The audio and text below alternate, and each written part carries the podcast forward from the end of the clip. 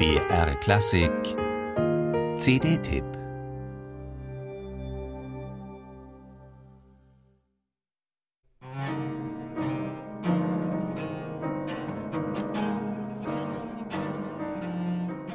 Eigentlich war ihm der Tango in die Wiege gelegt, denn Astor Piazzolas Vater Vicente, ein in Argentinien lebender Italiener, liebte den Tango über alles. In New York, wohin er mit dem vierjährigen Astor auswanderte, steigerte sich die Leidenschaft ins Unermessliche. Mein Vater hörte ständig Tango und dachte wehmütig an Buenos Aires zurück, an seine Familie, seine Freunde, immer nur Tango, Tango.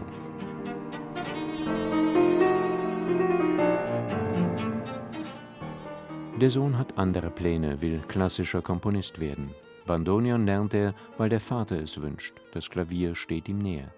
Neben dem Jazz liebt Astor Piazzolla Ravel, Bartok und Bach.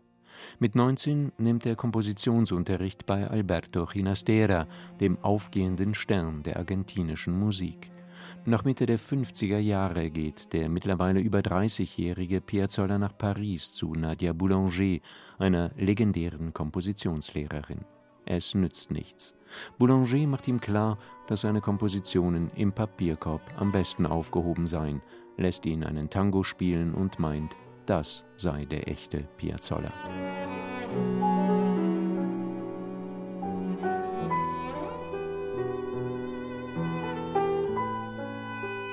Zurück in Argentinien gründet Piazzolla das Octeto Buenos Aires, das erste von diversen Ensembles, mit denen er seine Vision vom Tango Nuevo verwirklichen wird.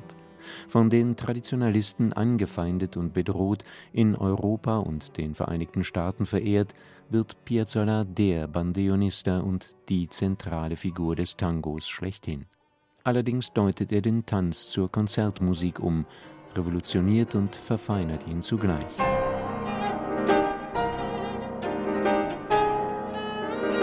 Die Piazzolla-Begeisterung führte zu Bearbeitungen für alle möglichen und unmöglichen Besetzungen.